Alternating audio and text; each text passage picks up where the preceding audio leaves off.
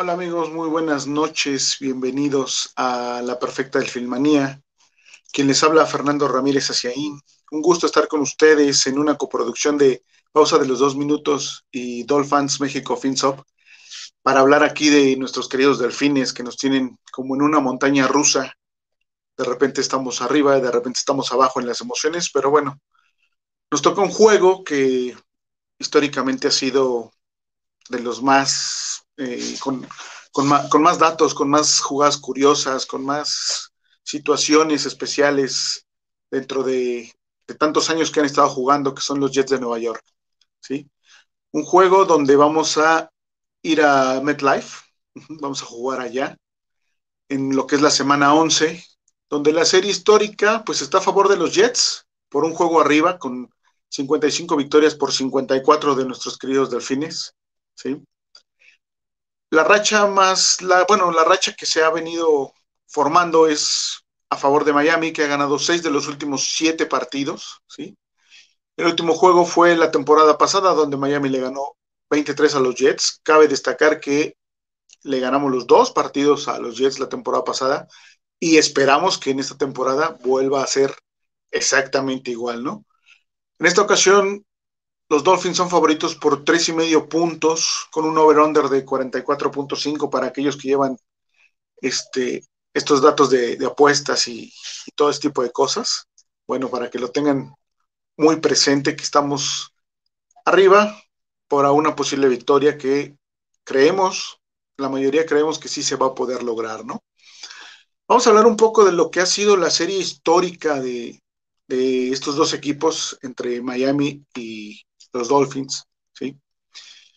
Curiosamente, ellos nos dominaron en la década de los 60, ¿sí? no les pudimos ganar ningún juego. En la década de los 70 se revirtió, se revirtió perdón, esa, esa situación ganando, ganando Miami en, en esos años 14 juegos contra 6 que nos lograron ganar los Jets.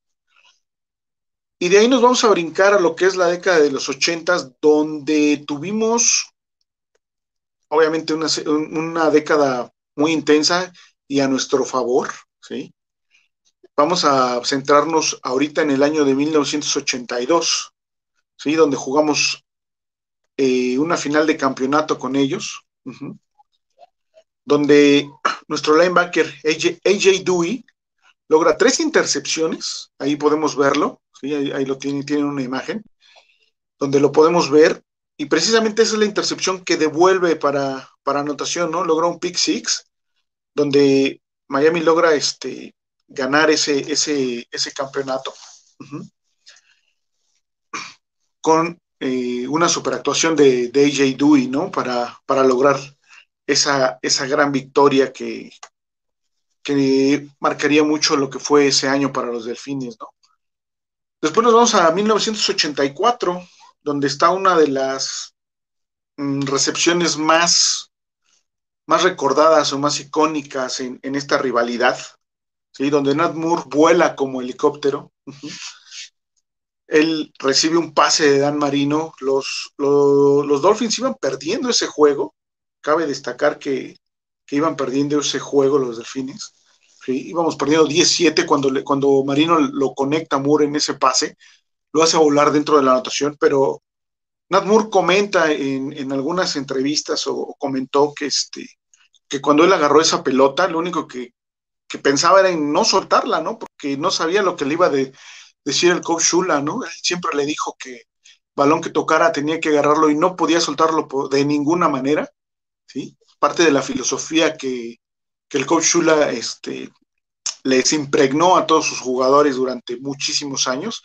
Y bueno, ahí está uno de los ejemplos más, este, más resaltados por parte de, Miami, ¿no? Con Nat Moore atrapando ese balón, girando, me parece que son tres vueltas las que da ahí en el aire y, vamos, no suelta el pase, ¿no? Se queda con él, este, y marcando seis puntos para después lograr este, ellos, esa victoria, este, con un marcador de 31-17.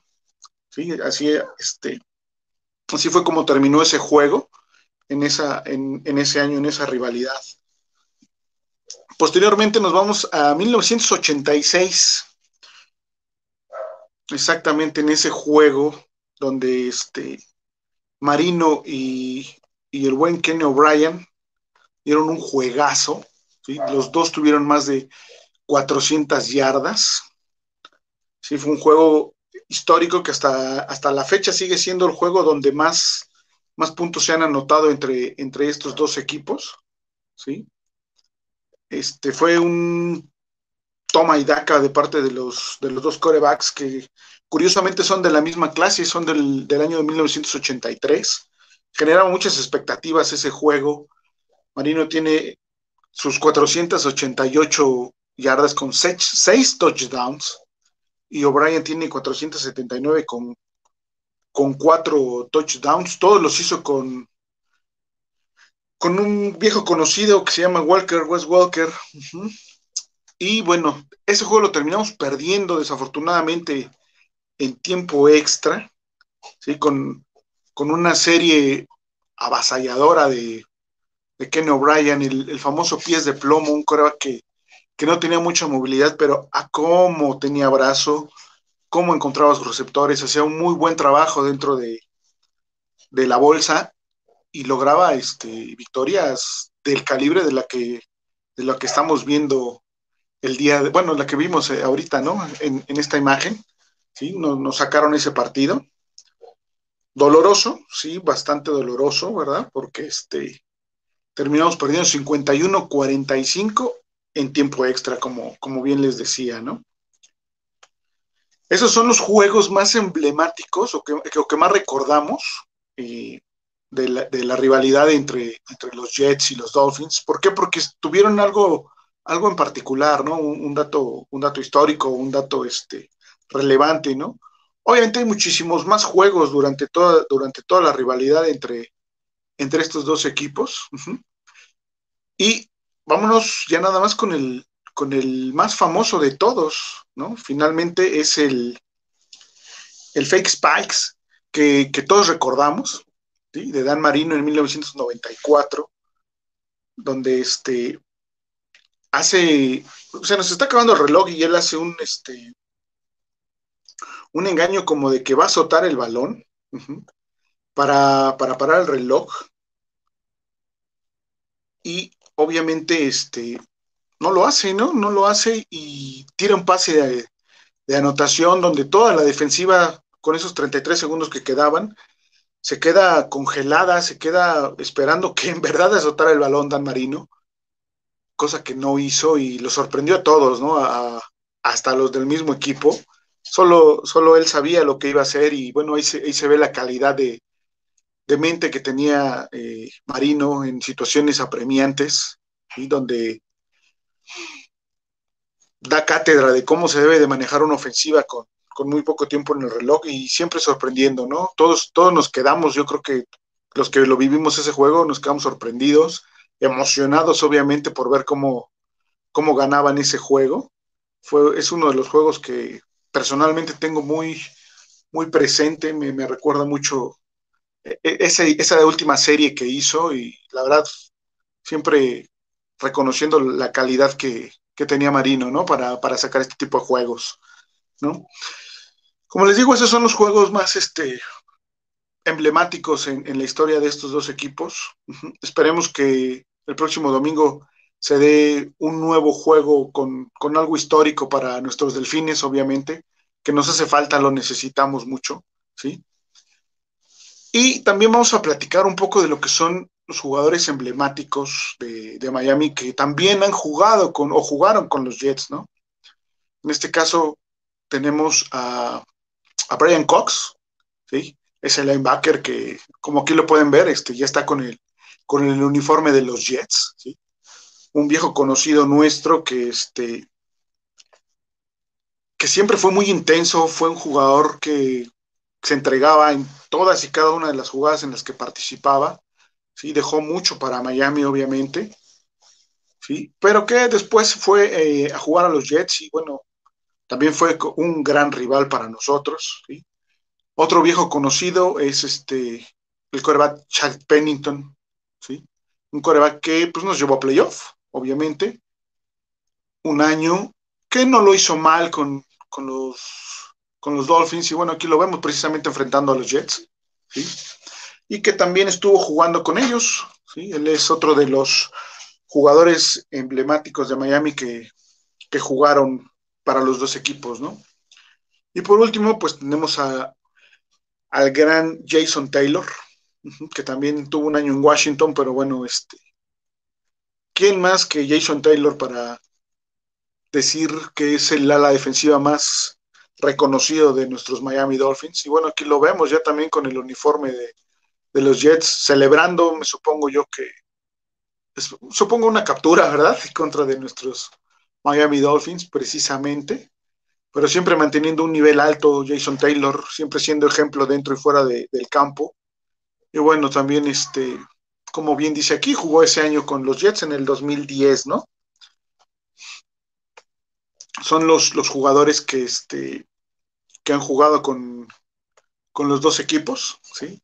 Que, que tuvieron la suerte de estar en, en los dos equipos enfrentando una rivalidad, como ya lo dije, de las más este, ¿cómo decirlo?, más feroces para, los Miami Dolphins.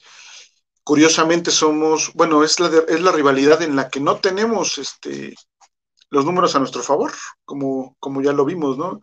Es la única serie en la que divisionalmente estamos por debajo de lo que es las victorias por encima de las derrotas. Es el único equipo que todavía nos tiene, este, digamos que dominados en esa parte, pero que vamos a revertir este año seguramente con, las dos victorias que, nos van a venir, ¿no? Eso es en cuanto a la historia. Ahora vamos a regresar a la época actual, vamos a regresar para nuestro juego del domingo, ¿sí? Y quiénes son los puntos clave o quiénes son nuestros jugadores a seguir básicamente, ¿sí? Es importante que tenemos que empezar por la cabeza, ¿sí? Tua Bailoa debe de ser ese coreback que domine, que tome el control del juego, que reparta las fichas, como se dice en el argot de, los juegos.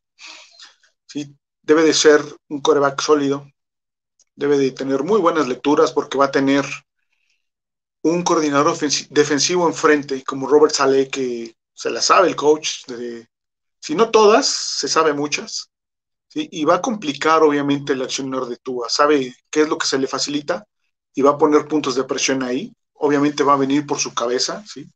Es importante que nuestra línea ofensiva mantenga un buen nivel durante todo el partido. Ya lo platicamos el día martes en, el programa y el miércoles también en, la, en, franquicias.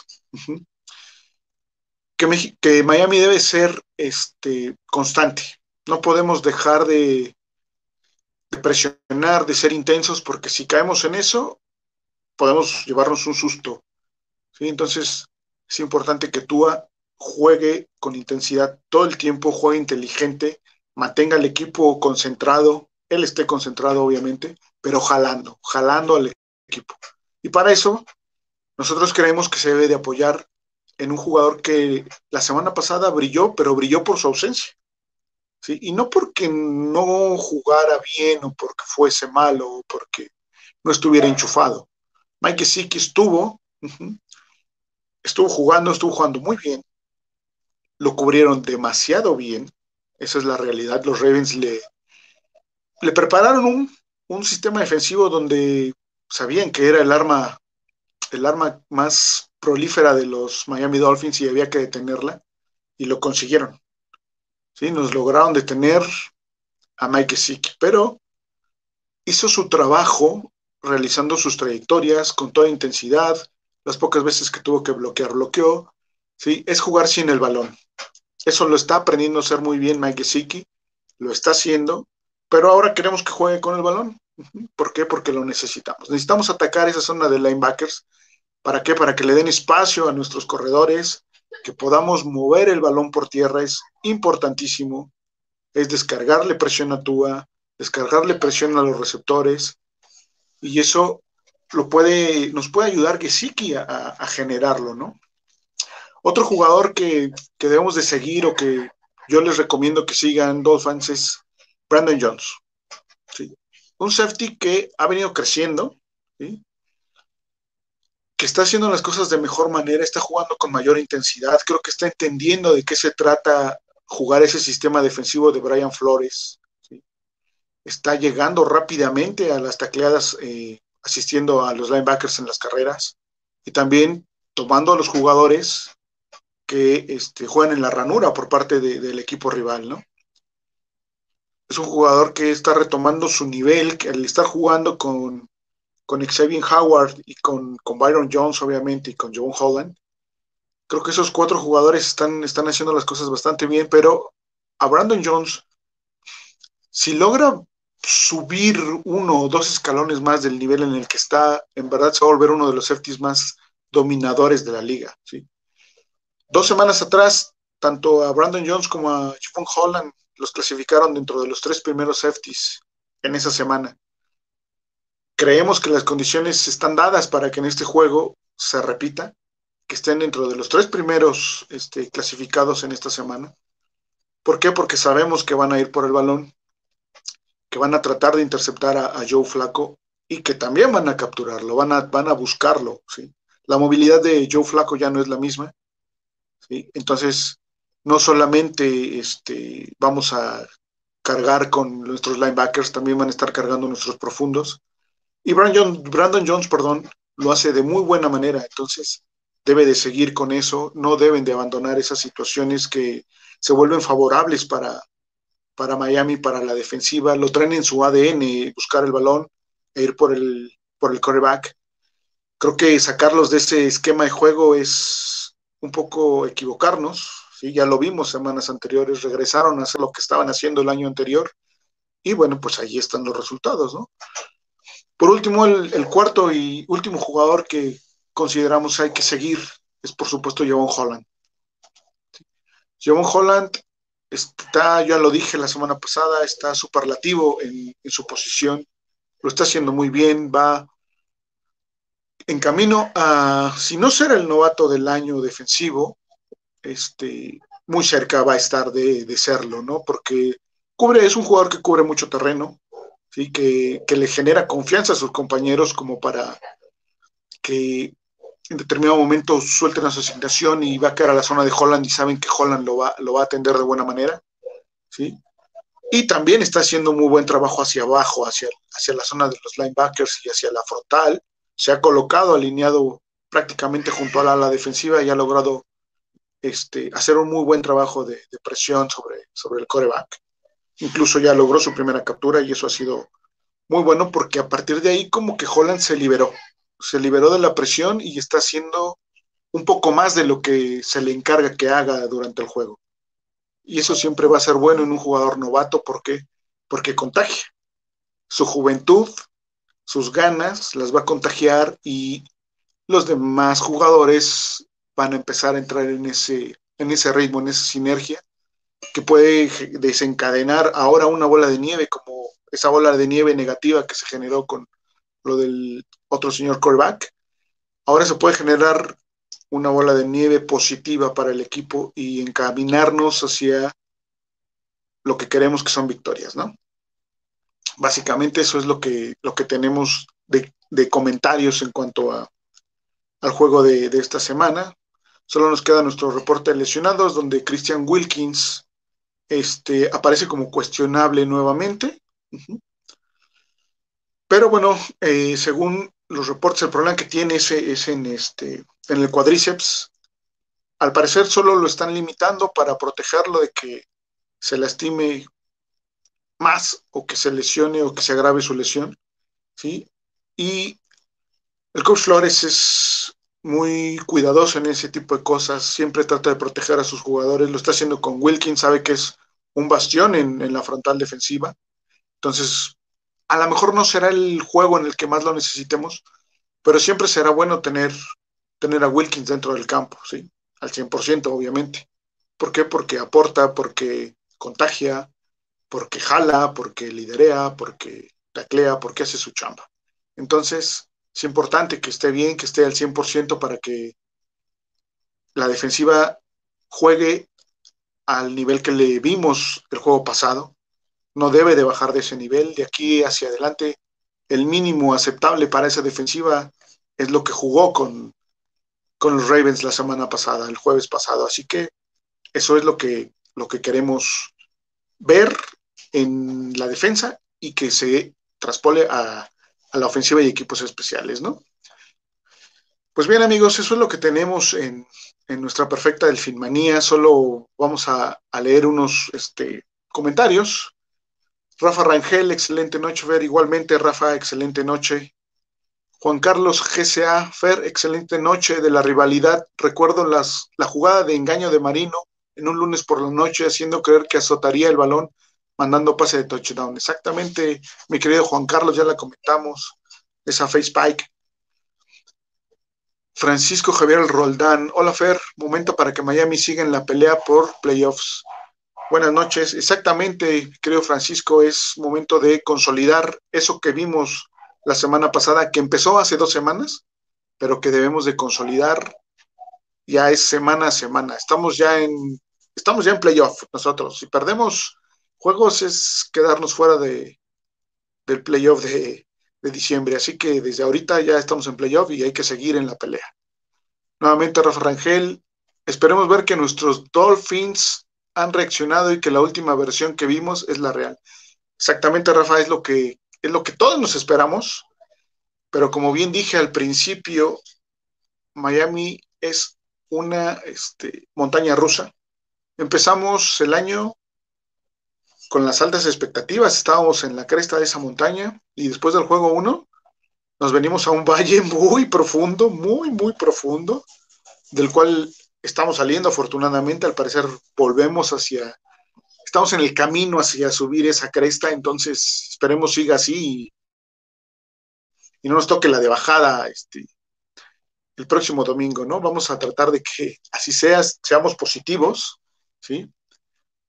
Y vamos a esperar, esperemos a ver qué, qué nos muestran nuestros queridos Dolphins el, próximo domingo. Recuerden, el juego es a las 12 del día. Pues se va a abrir un link en pausa de dos minutos para que ustedes escuchen los comentarios de, de Gil durante el partido para los que no lo puedan ver este, por alguna de las plataformas. Bueno, pues ahí va a estar este, Gil comentándoles el juego.